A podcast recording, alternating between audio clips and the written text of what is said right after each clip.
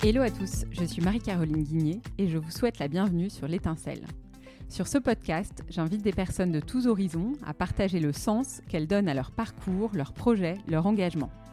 Entrepreneurs, philosophes, sportifs, écrivains et bien d'autres ont accepté de livrer ce qui les anime et de vous dévoiler les clés de leur cheminement. Mon objectif?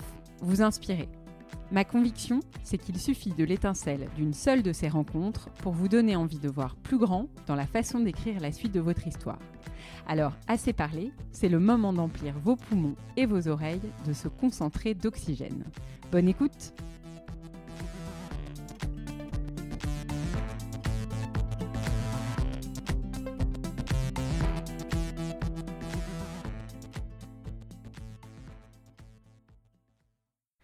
Dans cet épisode, j'ai le plaisir de recevoir la philosophe Marie Robert.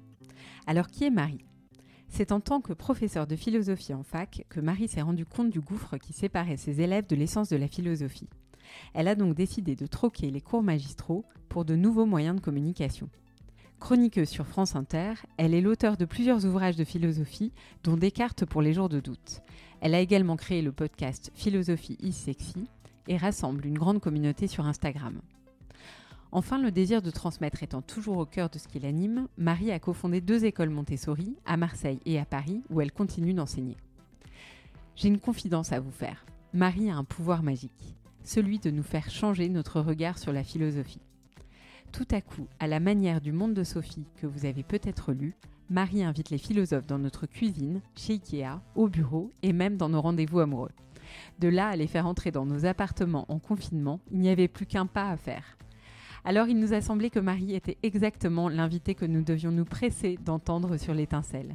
Car c'est ici et maintenant que nous avons besoin de ces lumières pour nous aider à faire de la philo un vrai outil de développement personnel, y compris quand l'ordre a laissé place au chaos. Alors si vous avez eu zéro pointé au bac et que votre pire souvenir reste les tirades sans fin d'un prof de philo planté sur une estrade comme dans un bocal de formol, n'arrêtez surtout pas l'écoute. Au contraire, cet épisode est pour vous je vous souhaite la bienvenue dans le monde merveilleux de Marie Robert et de la philosophie sexy. Bonjour Marie. Bonjour. C'est un, immense plaisir de pouvoir échanger avec toi à distance aujourd'hui. Tu devais être euh, notre invité flair du mois de mai et tu as accepté de changer le format pour que cette discussion euh, ait lieu, donc je t'en remercie. Alors aujourd'hui, on ne va pas parler uniquement euh, de la crise, loin de là. J'ai envie qu'on parle surtout philo. Mais c'est vrai que la crise est l'occasion de remettre peut-être la philo au centre de nos vies. Et du coup, je voulais commencer par te demander si tu vivais cette période avec philosophie. Alors, avant tout, euh, merci beaucoup effectivement d'avoir pensé à moi et je suis heureuse qu'on ait pu euh, continuer à attendre euh, ce fil malgré les circonstances. Et justement, pour rebondir sur ta question, c'est aussi cette adaptabilité qui est intéressante dans ce qu'on traverse. Et quant à vivre cette crise avec philosophie, pour moi, justement, la philosophie, c'est ce pas de côté. C'est cet espace, c'est cette bulle d'air qui nous permet non pas de trouver forcément des solutions, non pas d'ailleurs non plus de faire en sorte qu'on ait moins de, de crainte, d'angoisse, d'irritabilité, mais la philo nous permet en fait de regarder les choses avec un tout petit peu de distance. Et plutôt que de céder à la réaction, plutôt que de céder à la panique, c'est d'observer en fait ce qui se passe. Et je trouve qu'on est mmh. plus que jamais dans un moment passionnant parce que justement on est en, pleine incertitude. On est en incertitude sur évidemment euh, pragmatique, sur la durée du confinement, sur les conséquences. Alors même si on a des pistes, hein, que ce soit sanitaires ou économiques, mais on, ne peut pas aujourd'hui avoir une vision euh, complète et on ne pourra pas l'avoir d'ailleurs peut-être avant des mois. Et du mmh. coup, on est contraint au lâcher prise sans doute. Complètement. Et c'est pour ça que la philo est plus que jamais essentielle, c'est-à-dire qu'elle nous permet simplement d'observer, de, nous questionner. donc, euh, quelles sont euh, nos valeurs Qu'est-ce que j'ai envie de construire De quelle manière Qu'est-ce qui fait tension chez moi que, de quelle manière je vais réinterroger euh, ma cellule familiale, mon couple, euh, ma manière de percevoir mon boulot. Donc tout d'un coup, c'est un grand espace en fait. Et ce que je trouve passionnant, euh, vraiment, et c'est pour ça que je, n'arrête pas de dire, mais c'est pas pour prêcher pour ma paroisse, mais c'est un temps philosophique, c'est que fondamentalement, la philo, en proposant ni solution ni méthode, permet juste de penser. Penser pour ensuite conduire à une meilleure action à une action qui, et quand je dis meilleure, c'est pas une question de jugement de valeur, c'est meilleur parce qu'une action qui nous ressemblera, qu'on aura eu le temps justement de s'approprier. D'accord. Alors, j'aime beaucoup ce que tu dis et ton entrée en matière parce que tu nous parles de philosophie déjà, mais en fait, tu nous parles surtout de notre quotidien du moment. Euh, et on sent que chez toi, effectivement, la philosophie est une façon de réfléchir. Euh, alors, j'ai envie d'inclure un peu nos auditeurs euh, dans la vision que tu peux avoir de la philosophie et notamment ce que tu partages dans ton ouvrage qui s'appelle Quand tu ne sais plus quoi faire, il reste la philo. Est-ce que tu peux nous expliquer, par exemple, comment Spinoza en vient à pousser le caddie à tes côtés chez Ikea alors effectivement, ça c'est mon premier livre. Le deuxième, c'est Descartes pour les jours de doute. Mais le principe à chaque fois est le même. C'est-à-dire 12 situations de la vie quotidienne et 12 philosophes pour y répondre. Mais plus que pour y répondre, c'est pour proposer un regard. Et en fait, le point de départ de cette aventure euh, éditoriale, et, c'est aussi comme ça que je pensais la philo, c'est que j'étais justement chez Ikea. Il s'avère que je suis aussi directrice d'école, hein, Montessori. Et donc, du coup, bon, et j'étais en pleine, euh, j'étais juste avant la rentrée scolaire, le moment horrible. Et il me fais tes courses voilà. Euh, parmi, euh, la avec la moitié de la France. Il me manquait, il nous manquait des casiers à chaussons pour une des mmh classes. Donc mmh un samedi après-midi, je me retrouve chez Ikea, un monde de dingue je, traverse pendant des heures, je, saisis un peu n'importe quoi. J'étais partie pour des casiers à chaussons et puis je me retrouve avec un plaid, une mug, enfin des trucs complètement irrationnels. Et arrivé à l'espace libre-service, donc là où il y a ces immenses étagères, je découvre qu'il n'y a plus la partie en bois de mes casiers à chaussons. Mmh. Et alors ce jour-là, je devais être particulièrement sensible, mais je me mets à éclater en sanglots. Donc, de manière encore plus irrationnelle que le reste. Et là, tout d'un coup, je me dis, mais Marie, calme-toi. Et moi, pour me calmer, l'avantage quand on est prof de philo, c'est que pour se calmer, je me dis, OK, pense à Spinoza et à en quoi, en fait, ce moment est juste symptomatique d'une émotion plus profonde. Et donc, j'ai imaginé, en fait, que Spinoza était à mes côtés et j'ai repensé à un extrait de l'éthique où il mmh explique en fait qu'on a une sorte que les émotions, qu'elles soient positives ou négatives, sont une sorte en fait de baromètre qui, nous permettent de, nous sentir plus globalement. C'est exactement comme avoir de la fièvre. On dirait pas d'ailleurs à quelqu'un qui a de la fièvre, on lui dirait pas arrête d'avoir de la fièvre. Bah, c'est exactement bah, mmh. jamais. Et ben c'est exactement pareil avec les émotions. C'est juste qu'elles nous indiquent en fait que notre puissance d'être, alors c'est un terme un peu technique mais qui est simple à comprendre, hein, chez Spinoza, c'est une, forme d'énergie, en fait, notre puissance intérieure, est plus ou moins malmenée. Et là, moi, j'étais clairement malmenée parce qu'en fait, j'avais pas assez dormi, parce qu'en fait, j'étais stressée par la rentrée, parce que j'étais stressée par des enjeux entrepreneuriaux, et donc, d'entrepreneuriat. Et donc, en fait, cette crise de larmes, c'était tout autre chose que mon casier à chaussons. Mais l'analyser avec le regard de Spinoza, et donc avec vraiment, quand je dis ce pas de côté, c'est ça. C'est que tout d'un coup, le conceptualiser, le ramener à quelque chose, à une pensée tangible, une pensée construite, bah en fait m'a immédiatement permis de redescendre et surtout m'a immédiatement permis de me dire ok, voilà ce que je peux ensuite mettre en place pour aller mieux. Mmh. oui, Spinoza t'a permis de comprendre que tu étais sous l'emprise de tes émotions et du coup de les accepter et de les laisser s'exprimer. Et de les laisser s'exprimer et de me coucher plus tôt le soir même. Enfin, voilà. donc c'est très concret. C'est hyper concret, exactement. Alors, si je devais aujourd'hui inviter un philosophe chez moi dans cette période de confinement, imaginons que ce soit possible, tu me recommanderais d'inviter quel philosophe? Alors, ils sont toujours très sympas, mais je te recommanderais d'inviter, Épicure. Alors, pour quelle raison? Parce que Épicure est vraiment. Alors, en ce moment, on en parle beaucoup. Il y a des gens qui disent les stoïciens et il y a des gens qui disent les épicuriens. C'est un peu les deux sagesses antiques qui sont les plus, comment dire, les, les, plus faciles, je dirais, à utiliser dans le quotidien tel qu'on le traverse. Les stoïciens, parce qu'ils nous apprennent à savoir ce qui dépend de nous et ce qui ne dépend pas de nous. Mais moi, je préfère encore les épicuriens. Pourquoi? Pas tant parce que souvent, les épicuriens, on en a retenu l'idée que c'était la fête et jouir de la vie. Le, le, voilà. Mmh. Sauf que c'est pas exactement ça. C'est plutôt l'idée, en fait, que le bonheur, ça tient juste à la paix du corps et la paix de l'esprit. Et qu'en mmh fait, quand on est traversé par des, des, craintes, par des peurs, il faut se rappeler de deux choses. Épicure nous dit en fait pour lutter contre l'idée de la souffrance, il y a deux choses intéressantes. C'est l'idée que ce moment, c'est soit se rappeler de souvenirs heureux, soit Mmh l'idée que ce moment aussi passera.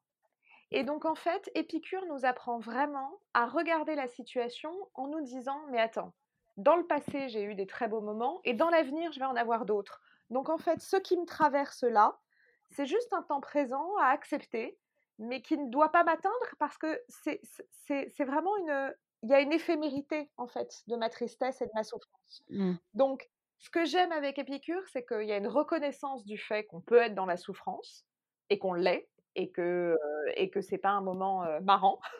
Mais en même mmh. temps, il y a ce côté, cette petite tape sur l'épaule, bien sympathique, qui nous dit ça va aller, ça passera. Et on peut retrouver à l'intérieur de nous, quelles que soient les circonstances, cette espèce de d'ossature en fait, qui nous dit j'ai en moi suffisamment pour me sentir aligné, pour me sentir structuré et pour savoir que je peux contrôler un peu mes, mes, pensées et que je peux être bien dans mon corps. Donc c'est mmh. un super philosophe. C'est les, les, sagesses antiques, hein, il faut quand même imaginer. C'est pour ça que souvent, quand les gens me demandent avec quoi je peux commencer en philo, je parle souvent de, de, de l'Antiquité parce que c'est vraiment une manière de vivre. Mmh. beaucoup plus que ce que la philo va devenir au XVIIe siècle, au XVIIIe oui, c'était, c'était une, oui, c'était une époque où la philo était très vivante, se vivait dans, la, enfin, dans la prise de parole, dans la dialectique, dans le, donc il y avait effectivement, c'était associé à un style de vie. Je vois, je vois ce que tu veux dire alors, dans ta réponse, j'aime beaucoup ta réponse. J'avais réfléchi moi-même à une réponse et en fait, j'étais dans la lecture de ton livre, donc c'était assez facile de, faire mon, mon, choix. Et j'avais aussi choisi Épicure, mais je l'avais choisi pour d'autres raisons. Ah, c'est, tu parles de, d'Épicure et de ce qu'il dirait sur la peur. Et je trouve qu'aujourd'hui, la peur, c'est quelque c'est quelque chose que peut-être on est nombreux à ressentir parce que dans cette phase d'incertitude, c'est pas évident de, rester ancré et, et, de pas se laisser entraîner par les discours ambiants. Et du coup, je, me suis dit en lisant ton livre, bah, il est clair qu'Épicure nous recommanderait de limiter les infos anxiogènes, type JT de 20 heures, par exemple. Alors, est-ce que tu peux nous en dire deux mots? Parce que tu, tu l'expliqueras mieux que moi Évidemment, en fait, j'avais très envie de faire un chapitre sur ça, parce que comme tu le résumes extrêmement bien, une de nos plus grosses crises, je pense, c'est d'être alimenté par des notifications en permanence. Et encore mmh. plus en ce moment, hein, on est tous en train de regarder des fils d'actualité comme si on allait avoir une nouvelle de dingue, alors qu'en fait, bon, il faut juste patienter. Et en fait, Épicure explique bien que ça génère, que, ces craintes qu'alimentées sur des chaînes d'infos, alors il n'explique pas sur les chaînes d'infos, mais sur la peur en général, ne sont pas justifiées parce que, quelles que soient les catégories de peur qu'on prend, en fait, Épicure a même construit quelque chose qui s'appelle le tétrapharmacone. Alors, le mot fait peur parce qu'il est en grec, mais en fait, c'est très simple, c'est le quadruple remède. Et en fait, Épicure nous dit, bon, alors, la peur des dieux, du destin, ça sert à rien puisque en fait, on n'a pas de maîtrise dessus. Et surtout, les dieux ont autre chose à faire que s'occuper de nous. Donc ça, on peut l'éliminer. La deuxième peur, c'est la peur de la mort. Bon bah ça aussi Épicure et alors c'est très drôle hein, parce que la manière dont il le raconte c'est presque genre bon bah on peut passer à autre chose. La peur, la peur de la mort, il dit la peur de la mort en fait, au moment où on meurt, de toute façon on n'est plus là. Donc oui, y a pas on, on, la vivra jamais. Il y a pas de sujet. Donc il n'y a pas de sujet puisqu'on va pas la vivre. La peur.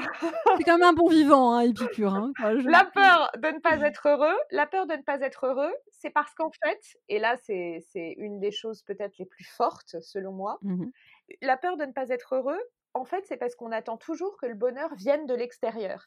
Et quand je te le disais, c'est-à-dire on regarde les, chaînes d'infos en nous disant «Oh, je vais avoir une nouvelle qui va changer, qui va faire que ça y est, je vais me sentir bien. Et en fait, mmh. Épicure nous explique qu'alors on est toujours dépendant de quelque chose qui n'est pas nous. On est dépendant de quelque chose qui, en fait, va venir. Alors là, on est en période de, crise particulière, mais je veux dire, on, peut le transposer à plein d'autres moments de vie. d'un mmh. super job, d'un, mmh. d'un, je sais pas, d'un super appart. oui, on peut toujours être soumis à des facteurs externes positifs ou négatifs. Et en fait, le mmh. problème, c'est que du coup, on se rend très vulnérable et on se prive de liberté. Ça ne veut pas dire que ça n'a pas d'impact, mais ça veut dire que si on attend tout de facteurs extérieurs, on est toujours esclave. Et c'est vraiment ça l'idée d'Épicure. Mieux vaut apprendre, même dans des situations aussi, aussi difficiles que celle qu'on traverse, mieux vaut apprendre à trouver sa stabilité intérieure. Et donc, trouver sa stabilité intérieure, bah, ça peut passer, et quand je dis c'est, et c'est en ça que c'est une philosophie extrêmement forte, c'est trouver le confort dans l'inconfort, en fait. C'est réussir à respirer Mmh alors même qu'on traverse quelque chose qui effectivement est effrayant. Donc voilà, et on comme voit je la disais puissance, on perçoit voilà. la puissance de ce propos et particulièrement en ce moment. Et la 4e peur, comme je le disais et comme je Mmh mh. l'expliquais juste avant, la peur de la souffrance et Épicure nous dit: «Ce moment aussi passera» et donc c'est assez intéressant de voir qu'en en 4, heu, dans ce tétrapharmacone, dans ce quadruple remède, Épicure arrive à à à finalement, mmh, éliminer alors après, on y est plus ou moins réceptif et encore une fois, c'est une proposition. C'est pas toujours on n'est pas toujours, heu, convaincu, mais en Mmh. tout cas, je trouve que le regard qu'il place sur ces 4 peurs, qui sont des peurs quand même existentielles très fortes et c'est assez intéressant parce que ça nous remet au centre. C'est-à-dire, ça nous Oui. remet responsables, en fait, d'un certain calme intérieur et et et en ce moment, heu, comme c'est très frustrant, bah, ce qu'on vit, parce qu'on est ramenés à un sentiment d'impuissance qui est hyper difficile, je trouve ça, pertinent. Ouais, très pertinent. Alors on on comprend bien aussi dans tes propos que la la philosophie et la vie quotidienne sont 2 mondes pour toi qui sont vraiment faits pour se rencontrer, en fait? Ac alors totalement, mais c'est-à-dire que pour pour moi, comment dire? La philo ne parle pas d'autre chose que de ce qu'on traverse. C'est-à-dire que et ça, c'est quelque chose que je transmets à mes élèves, mais quel que soit leur âge d'ailleurs, parce que j'ai des élèves, Mmh de plein d'âges différents, c'est: «Mais rappelez-vous que la philo, on nous l'a présentée comme une discipline et en plus comme une discipline plutôt aride, mais la philo ne parle pas d'autre chose que, du de de de choses qu'on vit au quotidien. Le désir, la liberté, la peur, l'amour, Ouais, le mais alors on pouvoir, heu» on on y reviendra, je vais je vais entre guillemets «te cuisiner» un petit peu Ouais. là-dessus parce que, la la réalité aujourd'hui, c'est que c'est c'est que c'est un outil auquel on pense pas nécessairement, mais je me je me laisse, cette partie-là pour, un petit peu plus tard dans notre conversation. Je voulais remonter à l'étymologie du mot philosophie, Philein, aimer, Sophia, la sagesse, donc l'amour de la sagesse. Clairement, à 1re vue, on se dit: «Bah, voilà un outil idéal dans nos moments de crise, d'errance, de doute». Pourtant, heu, Marie, quand on regarde, heu, quand on se balade à la Fnac, par exemple, bah, les ouvrages de philo se vendent quand même beaucoup moins que les ouvrages de développement personnel. Est-ce qu'il y a une entrée en matière qui existe en philo qui soit aussi simple et aussi accessible que peuvent l'être, par exemple, les 4 accords Toltec, de Miguel Ruiz ou Le pouvoir du moment présent qu'on voit beaucoup sur les réseaux sociaux en ce moment de Eckhart Tolle, tu vois? Qui sont des petits ouvrages, très synthétiques, très simples. Heu, à mon avis, c'est une clé de succès du développement personnel. Est-ce que tu pourrais nous suggérer un équivalent en philo? Est-ce que ça existe? Hem, quelle est la porte d'entrée? Alors, je vais ju justement, c'est une bonne question parce que j'ai une vraie, heu, conviction là-dessus. Heu, c'est que justement la philo, rend les gens beaucoup plus autonomes que tout ce qu'on découvre dans le développement personnel. Le développement personnel propose des méthodes qui effectivement, comme tu le dis, sont simples, mais parfois même, heu, simplistes et surtout infantilisantes. Mmh C'est-à-dire que et non seulement infantilisantes, mais parfois culpabilisantes. Heu, les accords Toltec, pour avoir fait beaucoup de conférences sur la question, c'est aussi Mmh très culpabilisant. Par exemple, dire: «Je n'interprète pas ce que me dit l'autre», bah, en fait, Ouais. c'est 2000 ans de tradition qu'on piétine. Parce qu'en fait, interpréter, c'est le principe de la discussion. C'est-à-dire qu'on prend en charge et au contraire. Donc, non seulement c'est compliqué parfois et puis surtout, il y a quelque chose de très méthodique et dès qu'on s'en éloigne, on a l'impression du coup qu'on est passé à côté. La Mmh. philo, effectivement, n'est pas simple, mais en même temps, il y a 2 choses. Il y a, dès qu'on prend le temps d'analyser et de réfléchir, on est déjà en train de faire de la philo et on n'a pas besoin de lire Kant, on n'a pas besoin de lire Spinoza. Dès qu'on est, sous notre douche ou en train de couper des carottes ou juste qu'on est en train de boire un café seul dans son bureau après une grosse réunion et qu'on essaye de se dire: «Attends, comment je peux analyser ce qui vient de se passer? Qu'est-ce qui s'en dégage?» On est en train de faire de la philo et j'ai pas besoin d'une Mmh. méthode qui me dit, «Fais ceci, lève-toi à 5 du mat», ou alors, «Fais tel ou tel exercice». J'ai juste besoin Mmh. de moi-même. D'accord, donc la sagesse n'est pas forcément la sagesse des philosophes, mais sa propre sagesse qu'on exerce, heu, à l'aune de de de ce qu'on vit et du quotidien, Totalement. pour l'analyser dès faire qu'on mobilise c'est exactement ça. C'est dès qu'on dès qu'on prend, en fait, dès qu'on a le courage de juste se dire, attends, là, je vais penser. Et en fait, on le fait tous. Tu vois, par exemple, quand, quand je ne sais pas si ça va te parler ce que je veux dire, quand tu bois un café Mmh avec quelqu'un, avec un, un ami ou une amie Mmh un peu intime. J'ai un souvenir lointain de cela, ouais. tu sais, cette époque où on buvait des cafés, Allez, on perd pas, on pas le sens de l'humour quand même. T'as bien raison. Et que après t'être donné un peu des nouvelles du quotidien, des enfants, du boulot, etc. Tout d'un coup, pour une raison euh, qui t'échappe, t'arrives à, à être dans une discussion un peu profonde sur euh, ton couple, sur une décision importante au travail, sur une valeur éducative. Bah, t'es, t'es déjà en train de faire de la philo. Et en Mmh. fait, c'est ça, c'est exactement ce que je, ce que, ce que je veux, veux mettre en avant. Si j'ai vraiment une bataille, c'est que le, pr- le premier pas, c'est que tu n'as pas besoin de support, tu n'as pas besoin de livre, tu as juste besoin de faire fonctionner ce qu'on a de plus précieux, c'est-à-dire notre cerveau. Et Mmh. ensuite, il y a les regards philosophiques. Et là, effectivement, on peut Et commencer. là, quelle, quelle serait l'étape 2 du coup Euh, Tu Alors, l'étape par quoi? 2, moi, bon, je trouve qu'il y a une certaine, puisque la, la- la porte d'entrée est plutôt agréable, comme je le disais, euh, des, des- des courts textes comme la lettre à Ménécée d'Épicure Ouais. ou euh, les dialogues de Platon. Mais Mhm. encore une fois, ce que je propose souvent, et à mes élèves et aux gens, c'est de dire un texte philosophique, c'est plus difficile qu'un texte de développement personnel. C'est vrai, la langue est plus difficile, mais il faut oser l'ouvrir et oser voir ce qui se passe. On va pas tout comprendre d'un coup. Peut-être qu'il Mhm. va falloir y revenir. Peut-être qu'on va justement l'interpréter. Essayer de se dire, attends, mais là, Platon, qu'est-ce qu'il veut dire là, à ce moment-là? Mais en fait, on est, Mhm. il y, a- il y a quelque chose de d'être vraiment acteur du texte tout d'un coup. D'essayer comme un archéologue de cheminer, de se dire, attends, est-ce que ça, ça marche sur moi? Est-ce que ça, ça m'émeut? Est-ce que ça, ça m'émeut pas? En fait, faut, faut, Alors, faut et vraiment. comment est-ce euh, qu'on peut vaincre euh, Je suis pas sûre qu'Épicure ait, parlé- ait- ait- ait évoqué cette peur-là, mais comment est-ce qu'on peut euh, dépasser la peur du contresens? Parce que je pense que c'est quand même une peur qui, euh, euh, qui paralyse certains et qui fait qu'on ouvre moins facilement un ouvrage de philo en se disant bah, peut-être que je vais juste comprendre l'inverse de ce qu'on est en train de me raconter.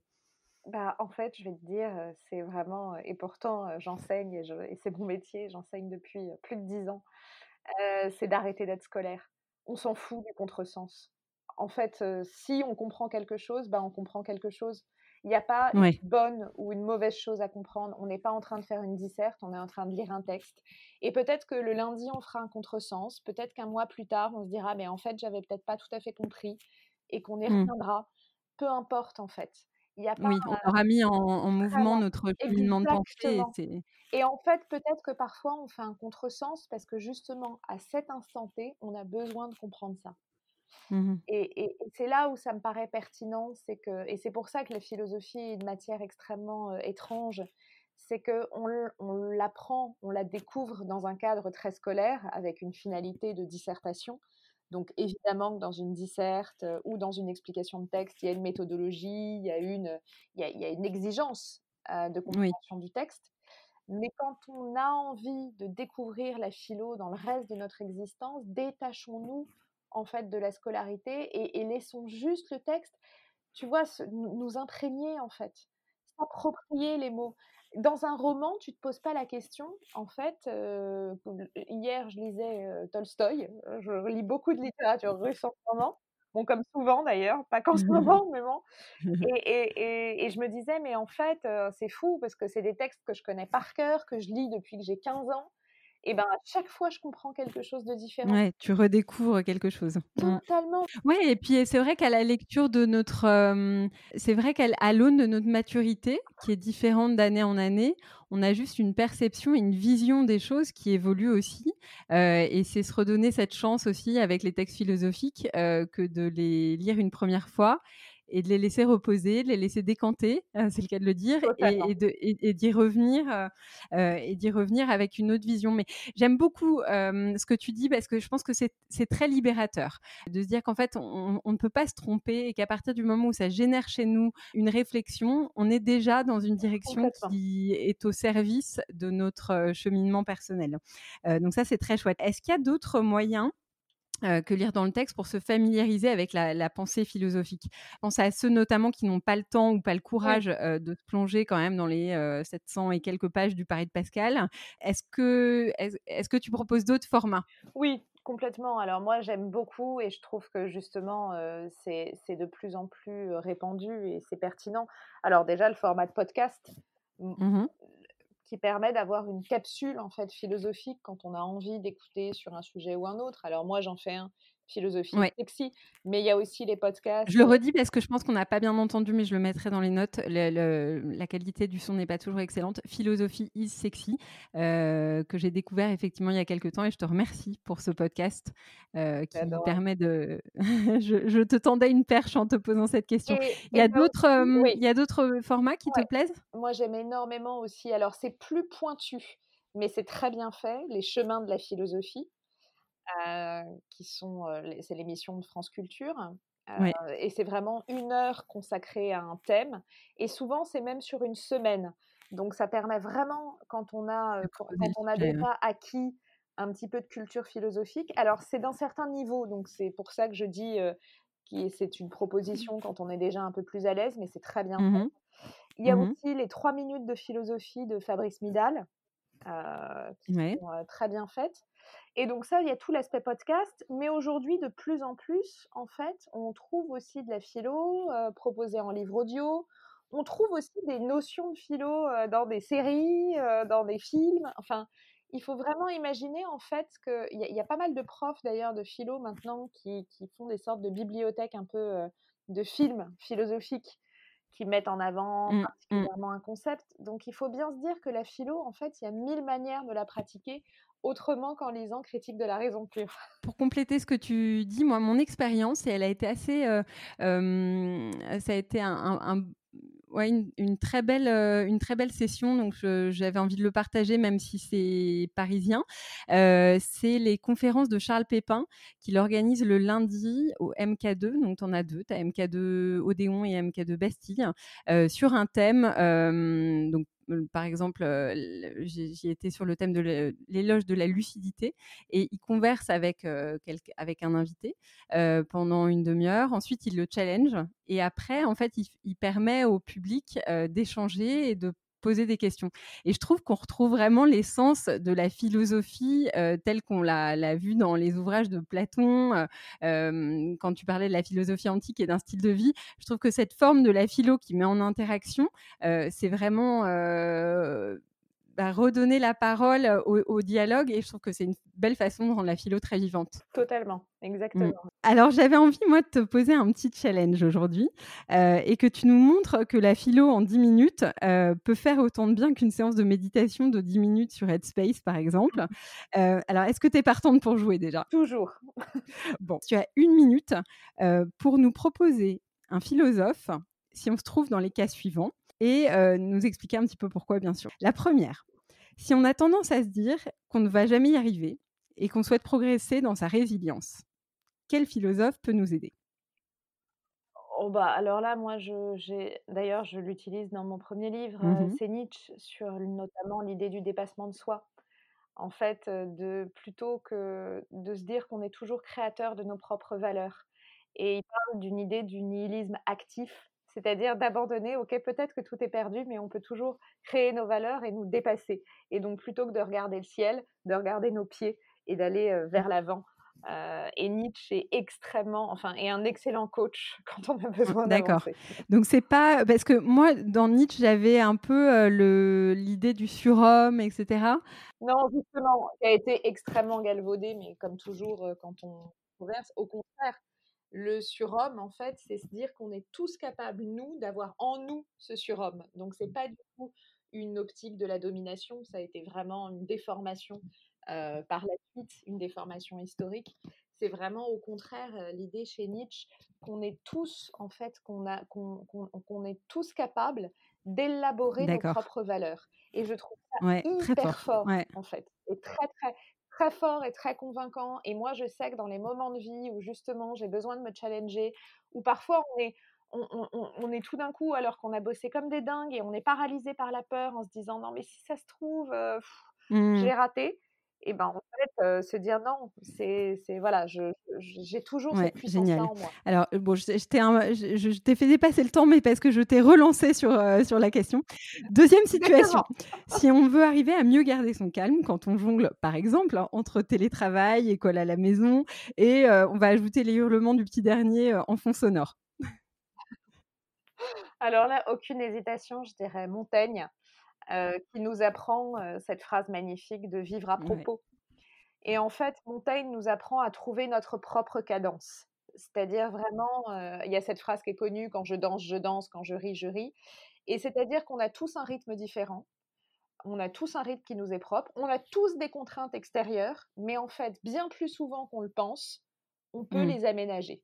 C'est-à-dire que très souvent, en fait, on laisse les choses, et là, ça on peut faire un lien d'ailleurs avec Épicure, on laisse les choses nous dépasser. Finalement, c'est pas si grave si on n'a pas fait la machine à laver aujourd'hui. C'est pas si grave si cet email on y répond euh, mmh. deux heures plus tard. C'est pas si grave en fait. Il faut vraiment apprendre à retrouver une cadence qui est une cadence rationnelle parce que sinon le risque, c'est de toute façon de s'écrouler. Donc en plus de tout, c'est un très bon ami euh, pour, euh, pour éviter le burn-out en fait. Complètement, parce que de toute façon, c'est ça, exactement. L'écueil, l'écueil, si on maîtrise pas, si on trouve pas, si on vit pas à propos, c'est qu'on passe à côté. Donc de toute façon, mieux vaut répondre deux heures plus tard, parce qu'on est allé consommer son petit dernier, que forcer. Alors, euh, troisième situation, quand on se sent désespérément seul. Ah, ça c'est une très bonne question. Euh, quand on sent des... Alors moi, je penserais euh, à Lévinas, qui est un de mes, qui est un de mes philosophes vraiment favori que j'ai le plus utilisé dans ma vie parce qu'en fait, pour Lévinas, il y a toujours l'autre. C'est pas que la solitude n'existe pas, c'est qu'il y a quelle forme? Nous sommes dans un monde nous sommes dans un monde rempli d'autres. Alors cet autre, ça va être nos voisins, ça va être notre collègue de bureau, ça va être des gens. C'est pas le lien de mmh. proximité, mais forcément qui est en jeu, mais c'est l'altérité. Et en fait, la solitude en tant que telle, c'est juste qu'on n'a pas vu l'autre, qu'on n'ait pas été capable de le regarder. Et en fait, très vite, on se rend compte que si ça se trouve, voilà, mettons, on est complètement seul, il y a toujours un voisin de palier, il y a toujours quelqu'un, il y a toujours un visage de mmh l'autre à mmh croiser. Et, du coup, à travers cette altérité, à comprendre quelque chose aussi sur nous-mêmes et, nécessairement à avancer. Donc Lévinas, c'est très beau parce que voilà, c'est aussi considérer le monde extérieur. Super. On finit avec si à partir de demain, on veut dire non aux pensées négatives et voir le bon côté des choses. Oh, alors là, il y a pas mal de, il y a pas mal de philosophes. Alors j'ai déjà parlé d'Épicure, donc je ne le reprendrai pas, mais Épicure, c'est une bonne raison pour ça. Je dirais Spinoza, mmh. justement, sur cette idée de la joie. On l'appelle beaucoup le penseur de la joie parce que parce qu'il y a cette idée qu'en fait notre puissance d'être c'est la joie. Ce qu'on devrait vivre dans la vie. c'est un bel objectif. Hein je, suis assez d'accord avec lui. Voilà. Et qu'en fait, on devrait mettre en, donc du coup faire en sorte de voir et d'observer ce qui va nous permettre d'augmenter notre puissance d'être et donc mmh. d'aller vers la joie. Et si on fait tout cet exercice, c'est-à-dire de regarder, attends, est-ce que là, je, est-ce que là, en fait, ça m'amoindrit ou est-ce que là, au contraire, je me sens plus mmh. puissant? Et en fait, c'est génial comme démarche parce qu'on se rendrait compte qu'il y a des trucs qu'on abandonne. Il y a peut-être des trucs ou des gens alors, c'est super, merci d'avoir joué le jeu. Mais alors, du coup, ça, me pose une, nouvelle question. et je l'ai depuis le début de notre conversation parce que tu, nous parlais du développement personnel et du fait que ça peut être assez culpabilisant finalement de ne pas arriver à mettre en pratique certaines méthodes, puisque le développement personnel, c'est ça, c'est de la méthode de, de, l'exercice de soi pour progresser dans son, dans son chemin. comment est-ce que on peut arriver à mettre en pratique ce que nous disent ces philosophes, parce qu'il y a un premier degré qui va être la compréhension, mais est-ce que de là à le mettre en pratique, quelle est ta vision de ça? Est-ce que c'est accessible? Totalement. Ah, c'est totalement accessible, c'est-à-dire qu'en fait, c'est ce que je te disais, pour moi, la philo est pas juste de la pensée. La philo amène à l'action. Et quels que soient les domaines de la philosophie, la philosophie politique amène à une action politique, la philosophie du langage amène à réformer son langage, l'éthique c'est une philo de l'action euh, euh, en, enfin, en acte. Donc, la philo amène toujours à nous poser les questions Et ce qui émerge de nos réponses, en fait, va nous conduire à, mener notre action différemment. Quand on parle de Montaigne et de trouver mmh notre rythme, notre tempo, notre cadence, ça amène concrètement à plonger dans son Google Agenda et à se dire attends, est-ce que là je suis vraiment obligée de mettre collé deux réunions en même temps, d'avoir une pause déj de 25 minutes? C'est ça, mmh. en fait, c'est ça un impact dans la réalité. Donc simplement cet impact, à la différence du développement personnel, c'est que c'est à nous en fait de savoir et que la réponse elle sera différente pour tous les individus. C'est en ça que je dis que ce n'est pas une c'est pas une méthode toute faite. C'est vraiment une capacité d'action qui est propre à chacun. Moi, je ne vais pas savoir si en fait le truc qu'il faut que tu bouges, c'est le cours de sport ou la réunion ou à, chacun en fait de, voir là où, il y a besoin de mettre. Ouais, c'est des, réponses à la fois assez concrètes hein, de ce que je, je, perçois de nos discussions. La philosophie apporte ses réponses concrètes, mais en même temps, elle permet de creuser, j'ai envie de dire un peu plus profondément. Pour prendre l'exemple de la dernière situation, qui est de dire non aux pensées négatives et de voir le bon côté des choses finalement, elle pose la question, tu parles de Spinoza, donc elle pose cette situation pose la question de la joie. Qu'est-ce qui me rend joyeux profondément? Qu'est-ce qui est mon drive? Ah Donc, je trouve que ça, ça, donne une résonance nouvelle hein, aux situations qu'on va vivre. Et en ça, c'est sans doute une très grande force. Alors, comme c'est une très grande force, Marie, un autre sujet que j'aimerais aborder avec toi, c'est la transmission de cette force. Parce que si c'est un si bel outil et si nous, on y revient quelques années, quelques dizaines d'années après le bac selon l'âge qu'on a, est-ce que c'est pas dommage finalement d'y accéder si tard? Alors j'avais envie de parler avec toi de la des enfants, puisque tu es directrice et cofondatrice de deux écoles Montessori, hein, donc c'est un univers que tu connais bien. Est-ce que tu penses qu'on peut initier les enfants à la philosophie? Ah oui, non, non seulement je, le, pense, mais je le fais.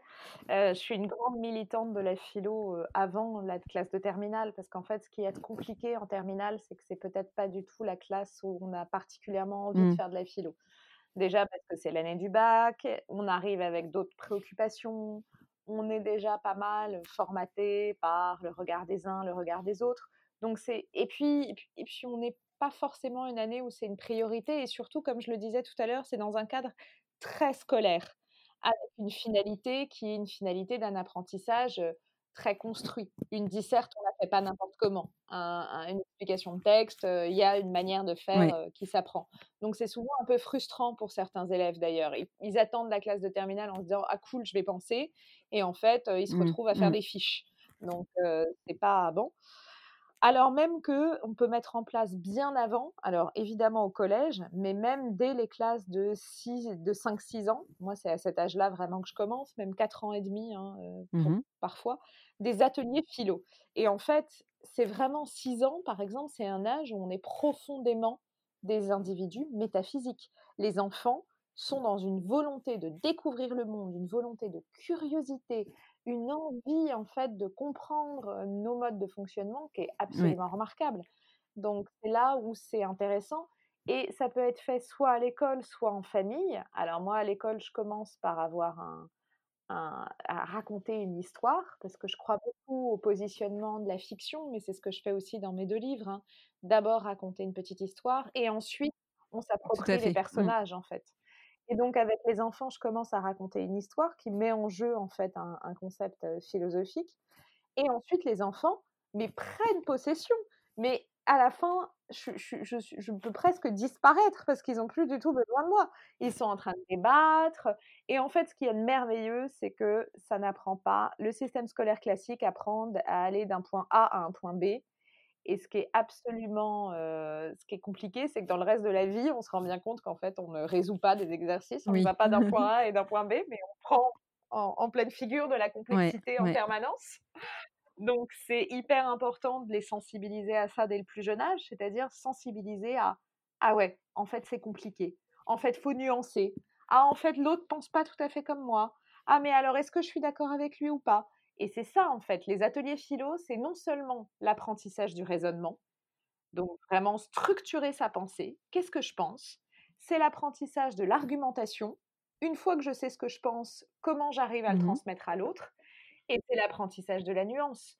parce qu'en fait, on est obligé de d'écouter les arguments de l'autre et de et de réévaluer les nôtres et en fait, on se rend compte que dans dans la vie intime ou dans la vie professionnelle, une fois qu'on est adulte, on on passe notre temps à ne Mmh faire que mh. ça, en fait et que malheureusement, le reste du système scolaire nous apprend Sauf ça tout ça. et du coup, toi, tu fais ce format-là quand donc à l'école, donc ce que j'entends, c'est que tu ne parles pas de philosophe, hein, tu parles de concepts philosophiques. Tu vas introduire, par exemple, la joie, le le le lâcher prise, Complètement. les enfants vont s'approprier cette matière. Quand on est à la maison avec nos enfants, comment est-ce qu'on peut s'y prendre?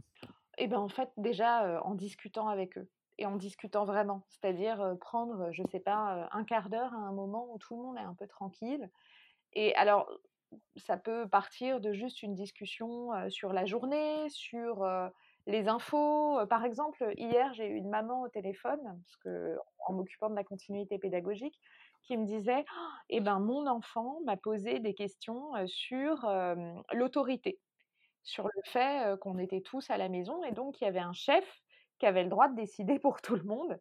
Son enfant a 4 ans et demi, hein, mmh, qui avait le droit de décider ouais. pour tout le monde qu'on devait rester à la maison et donc il lui posait des questions sur: «Mais alors du coup, et comment ça se fait que tout le monde soit d'accord?» Et ben Mmh là, mh. c'est un vrai moment philosophique en famille. Ouais. Donc heu, Mmh. c'est et Lancer le débat, en fait. C'est faire de la philo que de lancer le débat et de Et permettre à nos enfants chacun et alors c'est souvent hyper Mmh. intéressant parce qu'en fait, c'est souvent là où on voit, heu, qu'il y a des problématiques qui émergent aussi et Mmh mh. c'est intéressant de les écouter et en ce moment où les enfants vivent quand même quelque chose de particulier, c'est assez intéressant de de de voir, en fait, ce qui ressort chez eux. Ouais, de leur permettre de verbaliser leur vision, de ce qui est en train d'arriver. Donc pas besoin de support, pas besoin de voilà, pas besoin de livres d'introduction à la philo, pas du tout? Non, après après si vraiment exactement, après si vraiment on a besoin, de de de ritualiser ça d'une manière un petit peu plus protocolaire, il y a les goûters philo aux éditions Milan qui sont extrêmement bien faits et qui sont vraiment sur des sujets, précis, OK, heu super. et qui sont un un support, génial. D'accord, je le relayerai dans dans les notes. Alors écoute, on a un tout petit peu d'avance par rapport à ce que j'avais prévu. Donc avant de te de de terminer avec notre dernière rubrique, heu, j'en profite pour te poser une question qui concerne plus le monde professionnel. Heu, puisque tu devais être, heu, notre invitée Flair et Flair est un réseau féminin professionnel, où les femmes se rencontrent pour développer, au sein de ce réseau une certaine sororité, un échange, authentique et bienveillant sur, ce qu'elles vivent à la fois dans leur vie, perso et pro, et s'inspirer des autres. Est-ce que la philosophie peut être un outil, d'application et un outil d'inspiration dans nos vies professionnelles? Oui, totalement et d'ailleurs moi j'interviens de plus en plus, auprès, d'entreprises justement pour cette raison-là. Parce que Les entreprises font appel à toi? Ouais, de plus en plus. Alors c'est assez marrant parce que quand j'ai commencé la philo il y a 17 ans, on donnait pas, heu, c'était pas forcément, heu, à la mode. Aujourd'hui, en fait, pourquoi les entreprises de plus en plus font appel, heu, justement à des gens, avec un regard un peu plus philosophique? Parce que les concepts en jeu sont des concepts du monde professionnel. Mmh donc déjà d'une part, mais que comme je te le disais et comme on le dit depuis le début de ce podcast, les solutions proposées ne sont pas des solutions toutes faites. C'est pas, la grosse machine, de, «Alors je vous propose une méthode, et qu'on va refourguer, partout». Bah non, ça va Mmh. vraiment s'adapter aux collaborateurs, ça va vraiment dépendre de l'écosystème de la boîte, de la tradition de la boîte, de la manière dont aussi apprendre à définir ses valeurs Mmh mh. et un des points d'ailleurs où la philo me semble le plus intéressant, c'est dans justement le questionnement qui permet, de de de de faire émerger en fait quelle est notre identité. Mmh. La philo, c'est un qui suis-je et c'est un qui sommes-nous, plus encore que le qui suis-je et donc dans le qui sommes-nous pour une entreprise, c'est extraordinaire. Moi je fais de l'accompagnement justement à définir quelles sont les valeurs clés.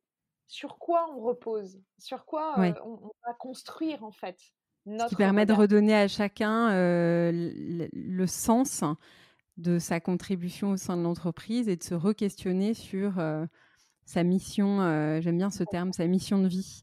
Et et et sa contribution. Totalement. Ouais. OK. Génial. écoute, je pense que tu nous as donné un, panorama exceptionnel en très peu de temps du fait que la philosophie s'applique vraiment au quotidien, alors à, nos vies personnelles, à nos vies en tant que parents, pour ceux qui sont parents, en tant que, que salariés ou entrepreneurs, donc à, toutes ces différentes facettes de, de ce qu'on vit. J'aimerais bien terminer avec ma petite rubrique de la flamme qui est devenue une flamme un peu confinée, mais elle est toujours bien là. et pour l'occasion, je l'ai un petit peu transformée aussi, euh, en te demandant quelle est la rencontre virtuelle qui t'a inspiré récemment sur les réseaux sociaux, où tu es assez présente? Alors, il y, en, a, euh, il y en a beaucoup parce que je trouve justement, euh, en fait, ce que, ce que je trouve très intéressant en ce moment, c'est qu'il y a un repositionnement sur le besoin de l'autre, mais différemment. Mmh Donc, les réseaux sociaux prennent un sens qui est plus que jamais intéressant et, retrouve du contenu. Alors moi, parmi les rencontres sur les réseaux sociaux, j'ai quelqu'un que j'ai rencontré il y a quelques mois qui s'appelle Alice. Alice Chiron, qui en fait vit à Florence, donc dans un état de confinement qui, tu vois, est encore plus long et parfois encore plus complexe que le nôtre. Et qui est quelqu'un qui, après avoir bossé dans la pub, est parti en fait vivre et s'installer donc en Italie. Et qui en fait propose et qui organise des fugues pour les femmes. Alors des C'est-à-dire Explique-nous. C'est-à-dire des mmh. fugues, c'est-à-dire des week-ends en fait construits, voilà, trois jours autour d'une thématique. Alors toujours en Italie, donc ça peut être l'art, ça peut être la création, ça peut être plus culinaire. Mais en fait, sa perspective est passionnante parce que d'une manière, d'une compréhension totalement différente de moi, elle fait ce pas de côté. C'est-à-dire, elle dit parfois, il faut s'extraire de sa vie familiale et professionnelle pour voir les choses autrement. Donc, c'est pas trois jours d'égoïsme farouche en disant j'en peux plus de mes enfants, de mon mari, de mon boulot. C'est plutôt renouveler son regard, en fait. D'où la thématique de la fugue. C'est avoir une capacité à, regarder un tout petit peu ailleurs. Et en fait, c'est exactement comme ce qu'on disait sur Montaigne. Pourquoi ça m'a touché cette rencontre avec Alice? Déjà parce que c'était extrêmement sincère et parce que c'était vraiment l'idée de dire ces trois jours sont bénéfiques pour les 362 autres. Oui. Ouais. C'est ce qu'on appelait avant, enfin elle a, elle a rebaptisé en fugue ce qui s'appelle aussi une retraite finalement, se retirer du monde pour, pour, faire le point. Et, effectivement, une, une, belle rencontre. Du coup, ça occasionne quand même une autre question parce que tu es, très présente sur les réseaux sociaux et tu parles de, de, bah, de très belles rencontres parce que très sincères.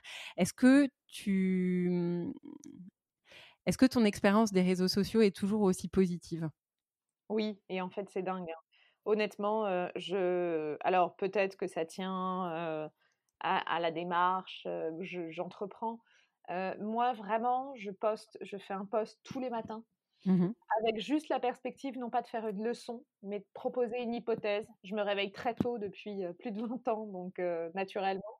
Et je me laisse traverser par une idée, je la poste en fait, c'est des très jolis postes, hein, je me permets de, de et je mais et je n'ai que des. En fait, ce que j'adore, c'est que les gens se l'approprient, mmh. en font quelque chose, sont touchés ou non, ça tisse des fils. Et en fait, je trouve que encore une fois, c'est comme tout le reste. Instagram en particulier, puisque moi c'est celui que j'utilise le plus comme type de, de réseau. tout dépend ce qu'on en fait. C'est juste mmh. un outil. Et quand on décide d'en faire un outil avec du contenu, euh, et qu'on n'est pas en train d'essayer juste euh, de vendre un truc ou de se mettre en avant ou de mmh, mmh. Bah, en fait euh, les gens comme toujours en fait sont beaucoup plus surprenants oui et les gens ne sont pas dupes hein. je pense qu'ils sentent une démarche d'authenticité et du coup ils te le rendent ils, le rendent bien à ceux qui sont dans cette logique là et, en tout cas alors je, effectivement c'est peut-être ça et en tout cas moi je n'ai eu que des c'est mmh. une, source d'expérience et de rencontres magnifiques. Génial, super. Est-ce que tu es en train de lire un petit livre étincelle que tu voudrais nous conseiller?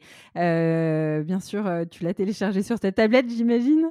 en fait, pour te dire, j'en ai, ai, un bon paquet que j'avais un peu en retard. Donc, bon.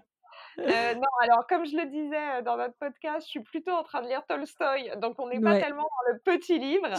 Mais en fait, j'ai aussi, j'ai aussi justement je trouve que, alors sans lire, il y a beaucoup de gens qui m'ont dit pendant le confinement, je vais lire Proust, etc. Bon, mmh. alors, Moi, personnellement, je n'ai pas lu une ligne depuis une semaine. Hein, voilà, je, Exactement. J'allais dire, c'est pas du tout, du tout, du tout évident de concentrer et de caler sa pensée. Ouais. En revanche, une chose que, à laquelle je suis assez sensible, c'est que justement, pour conclure sur la philo, j'ai relu certains extraits de dialogues de Platon hier parce que je voulais préparer un cours.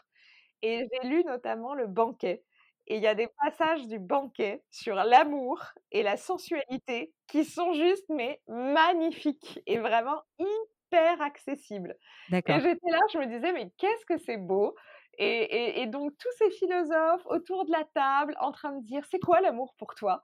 Et ben en fait c'est vraiment génial et je me disais mais c'est fou la philo à quel point c'est actuel. Donc, voilà, génial. Bon écoute c'est le banquet. Très bonne, très bonne idée. Alors, comme je n'aurais pas le plaisir de pouvoir interviewer ces philosophes de l'Antiquité euh, dans le podcast de l'étincelle, est-ce que je termine avec euh, une dernière question Est-ce que tu aurais envie d'entendre quelqu'un à mon micro prochainement? Oh là là, alors ça c'est génial comme question. Euh, écoute, pas mal de gens. Euh, moi j'aime euh, beaucoup. alors il y a deux catégories d'individus qui me passionnent beaucoup, c'est les chefs et les sportifs. Ouais. voilà, donc plus que plus encore que. Ah bah j'ai peut-être des choses dans le pipe pour toi. fais-moi une suggestion. Voilà, écoute, moi j'ai quelqu'un que j'adore, qui est une chef marseillaise qui s'appelle Julia Samut, ouais. qui est une femme incroyable qui a ouvert un endroit à Marseille qui s'appelle l'épicerie idéale, qui est une ancienne du fooding, qui est quelqu'un de délicieux, un cœur grand ouvert, qui manage son équipe. On a l'impression qu'ils s'aiment. Tu rentres dans, dans leur, euh, dans, à l'épicerie idéale et tu ne vois que des gens en train de chanter, de danser, de l'amour, avec des produits de dingue. Et en fait, c'est vrai que cette, euh, quand je te dis les chefs et les sportifs, c'est parce qu'il y a justement euh, penser sa vie et vivre sa pensée. Quand on cuisine et quand on fait du sport. et finalement, c'est peut-être ça qui me touche. Fabuleux. Et Épicure ne serait pas contre cette dernière phrase, je pense. Non. bon, et eh ben on va clôturer là-dessus. Je te remercie infiniment, Marie. C'était un énorme plaisir d'échanger avec toi. je mettrai dans les notes, euh, bien sûr, le, mm, toutes les références de ce que tu proposes sur les réseaux sociaux, que ce soit ton podcast euh, ou tes interventions en ce moment et tes lectures aux jeunes enfants euh, pour occuper les enfants dans cette période de confinement, qui sont une super initiative. Je te souhaite le meilleur pour la suite et puis à, très bientôt. Au revoir Marie. Beaucoup, au revoir. Au revoir. Avant de vous quitter, un petit mot encore. Tout d'abord, un grand merci pour votre confiance et vos encouragements qui me donnent littéralement des ailes. Si vous aimez le podcast, n'hésitez pas à vous abonner, vous recevrez les notifications du prochain épisode. Et si vous avez envie de réagir à la conversation, de me contacter, de me proposer de nouveaux invités, vous pouvez m'envoyer vos messages sur Instagram sur le compte l'étincelle.podcast, l'étincelle tout attaché et sans accent, .podcast. J'ai hâte de vous lire. À très vite.